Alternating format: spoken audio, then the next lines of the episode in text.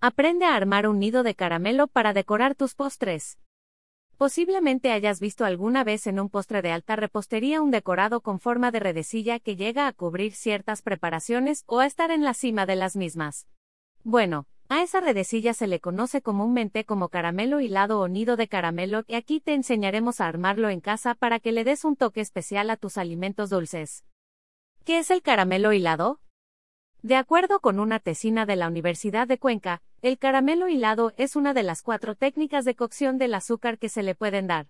También se le conoce como filé, una palabra francesa que significa hilado o tejido, y es muy común verla en preparaciones de alta repostería. Las otras técnicas de cocción del azúcar, apunta el texto, son colado, se usa para montajes artísticos de diversas preparaciones, y regularmente tiende a ser opaco o traslúcido y líquido o cristalino. Estirado, posiblemente la más difícil de lograr. Se trata de realizar formas con el caramelo como si se tratara de vidrio y requiere mucha práctica. Soplado, es algo similar al anterior, y de hecho, también requiere técnicas de soplado de vidrio. Es para realizar formas más estructuradas con el azúcar. Para poder lograr el caramelo hilado son necesarios tres elementos básicos, azúcar, agua y glucosa. Y hay algunos tips que es muy importante tener en cuenta al momento de armarlo, se debe llevar el agua a su punto de ebullición. No puede estar ni más ni menos caliente. Solo se puede añadir la glucosa cuando se haya derretido el azúcar. La temperatura de la cocción debe estar entre los 150 y 155 grados centígrados. Son recomendables unos utensilios llamados regletas para ir hilando el caramelo, aunque no son indispensables, y deben ir previamente aceitados. ¿Cómo hacer caramelo hilado en casa? No es tan complicado hacer caramelo hilado en casa, como mucha gente podría pensar, y con esta técnica podrás sorprender a tus seres queridos al servir tus postres con este toque dulce.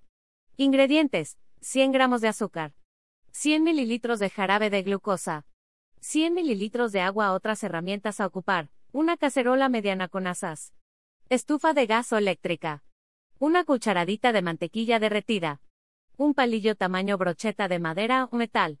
Un tenedor o cuchara preparación. Lleva el agua a la cacerola y ponla a hervir, a fuego alto, hasta que llegue a su punto de ebullición.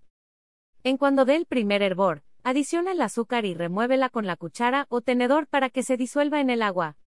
Añade el jarabe de glucosa una vez que esté deshecho el azúcar y mézclalo. En cuando el líquido se torne de un color ambarino, remuévelo lentamente y algunas veces con ayuda de las asas de la cacerola, pero no con otro utensilio para evitar que se cristalice. Pasados unos minutos, retira la cacerola del fuego y deja que se enfríe levemente el contenido. Mientras tanto, engrasa muy levemente el palillo de brocheta con la mantequilla. Esto es para que no se pegue el caramelo completamente y sea más fácil retirarlo. Remueve levemente la mezcla de caramelo con la cuchara o tenedor fíjate si ya espesó un poco y se pueden formar chorros constantes. Una vez listo el caramelo, agarra el palillo de brocheta con una mano y sosténlo en sentido horizontal. Con la otra mano, forma hilos del caramelo con ayuda de la cuchara o tenedor encima del palillo. Una vez que se hayan formado varias capas de la redecilla de caramelo, velo sacando del palillo con cuidado para que no se rompa ni se deforme. No tardes mucho tiempo, porque el caramelo se puede cristalizar. En cuanto tengas el caramelo hilado, aplástalo levemente y vele dando forma de nido, uniendo sus extremos y moldeándolo para que quede circular.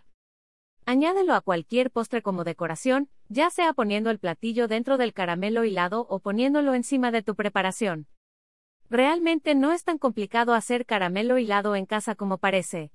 Coméntanos en nuestros canales digitales si ya conocías esta y las otras técnicas de cocción del azúcar, y si sí, cuáles has empleado para tus preparaciones de alta repostería.